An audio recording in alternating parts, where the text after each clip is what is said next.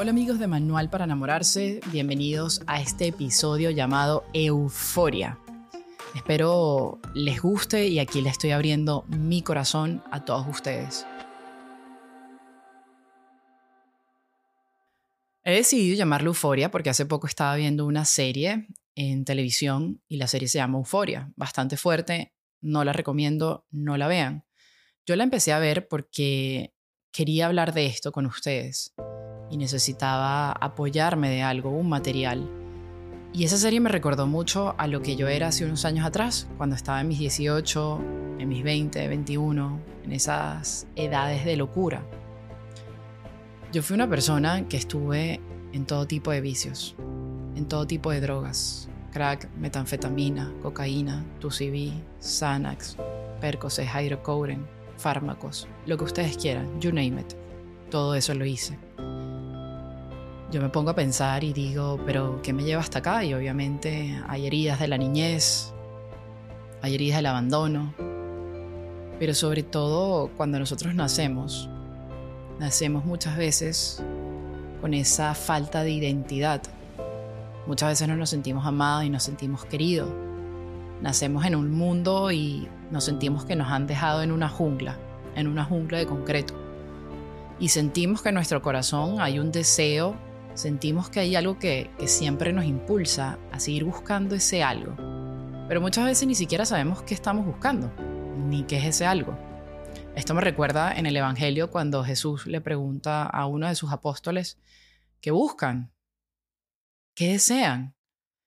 Y ellos, bueno, no, sí, que aquí, allá, ¿sabes? Es que ni sabes qué responder. Tú sabes que existe algo que te impulsa, pero ni siquiera sabes qué es. Y esto me pasaba a mí y yo empecé a llenarlo con vicios, porque en aquel entonces descubrí que en el vicio, que en la droga, que en esa rumba sin parar, me daba como esa, esa nota de euforia, ese sentimiento que yo decía, wow, el orgasmo. Y esto me hacía querer seguir haciéndolo, pero cada vez buscaba más, como un barril sin fondo. Ya no era una pastilla, te tomas dos. Ya no es una línea, haces tres. Ya no es esto, haces más, haces más y te sientes indestructible que nada va a pasar. Hasta que toca fondo, toca fondo porque obviamente, bien sea en el lado psicológico, que me volví como una loca, o bien sea en el lado físico, que te daña tu cuerpo. Muchas veces sangraba demasiado por la nariz, vomitaba sangre y todas estas cosas. Me desmayaba. Y uno se, en aquel entonces yo ni siquiera me cuestionaba, ¿sabes? No me cuestionaba a Dios ni nada de esto, sino solo seguía y seguía. Entonces me iba a la religión budista y me iba al budismo y me iba a leerme, a alinearme que los chakras y me iba a leerme las cartas y buscaba allá afuera lo que está dentro de uno, que es ese corazón que nos ha dado Papá Dios. Y bueno, yo hice y deshice hasta que llega un punto en mi vida en la que ya no puedes más. Hay un punto en el que uno ya no puede más. Que te han dado una segunda oportunidad y que, y que tienes que saberla cómo utilizar porque quizás ya no hay más, quizás ya después es la muerte. Y eso me pasó a mí. Y el Señor, con su misericordia, pone a las personas, digamos, correctas en aquel momento y empieza este, este enamoramiento con Dios, porque lo que yo me di cuenta era que el Señor sabía que yo tengo una personalidad que me gusta vivir al límite, una personalidad que me encanta la euforia. Así como esa serie, esos niños se querían sentir vivos, llenos, plenos y los buscas en vicios, yo me quería sentir así. Y como el Señor sabe eso, sabe tu personalidad, que sentirte energética, sentirte que te gusta el límite, eso no es malo. Lo malo es qué hacemos con eso, con ese sentimiento. Entonces el Señor me empieza a enamorar de una manera muy increíble, porque cuando yo pensé que me sabía muchas cosas de la vida por haber y que experimentado tantas cosas mundanas, el Señor me cambia todas esas preguntas y esas respuestas y me empieza a enseñar, hey, hay otra vida después de acá. Y cada vez que empecé, digamos, a, a, a buscar esta droga, esta nueva droga llamada Jesús, cada vez yo quería más y quería más porque era como algo innovador cada día sigue siendo algo, un descubrimiento para mí. Y eso es lo que yo buscaba cuando hacía droga. Yo buscaba eh, el querer algo nuevo y el Señor me, me da esto y descubro esto y digo, ya va, qué equivocada yo estaba. Pero tampoco juzgo mi pasado. No juzgo mi pasado porque es lo que me ha hecho ser quien soy. Y mi pasado tiene una enseñanza que hoy en día te la quiero compartir. No hace mucho yo fui para una fiesta y decía, Señor, ¿qué me trajo hasta acá? Yo veía eso y yo decía, es que no le veo nada. Ojo, me encanta el pariseo, me encanta la fiesta, pero decía, en cuanto a la droga, ¿qué me hizo hacer esto? O sea, mira las caras de estos chamos y así seguramente estaba yo. ¿Qué me hizo involucrarme tanto en esto? Y solo vino a mi mente algo que dice insuficiencia.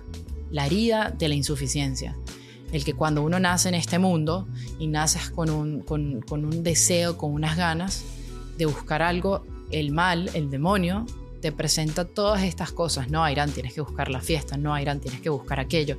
Tienes que buscar esto y te empieza a llenar con una cantidad de cosas para que tú piensas que si logras obtener eso, ahí vas a ser feliz. Porque si no, eres insuficiente. No estás completo. Pero esta misma herida de la insuficiencia es la que también usó San Agustín eso que lo impulsó a seguir buscando y él se metió en cuanta religión hay. Pero igual, era esa brújula que lo seguía buscando, que el Señor permitió para que algún día lo encontrara y volviera a casa. Y como dice San Agustín, solo descansaremos cuando descansemos en Dios. Entonces, si tú sientes este deseo, esta búsqueda, este anhelo, no te sientas loco, es porque ya lo has experimentado antes. ¿Y dónde lo experimentamos? Lo experimentamos en ese Edén.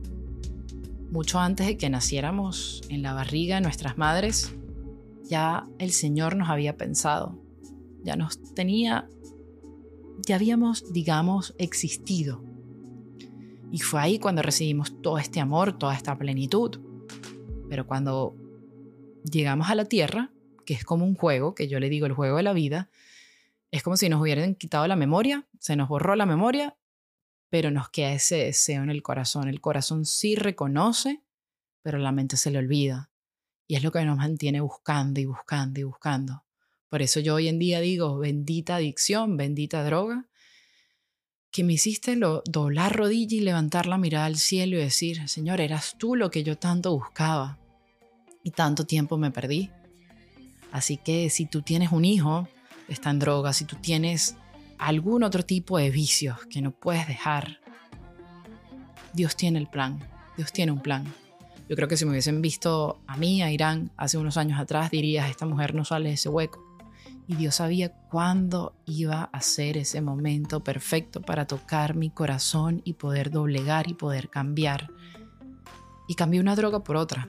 Lo que pasa es que esta droga esta droga no me da remordimiento de conciencia, esta droga no se me acaba y cada vez quiero más y cada vez los high de la droga son más fuertes y más increíbles y por eso nos llaman fanáticos y que nos hemos vuelto locos porque porque no se acaba, no se acaba y no se acabará nunca hasta que descansemos en él.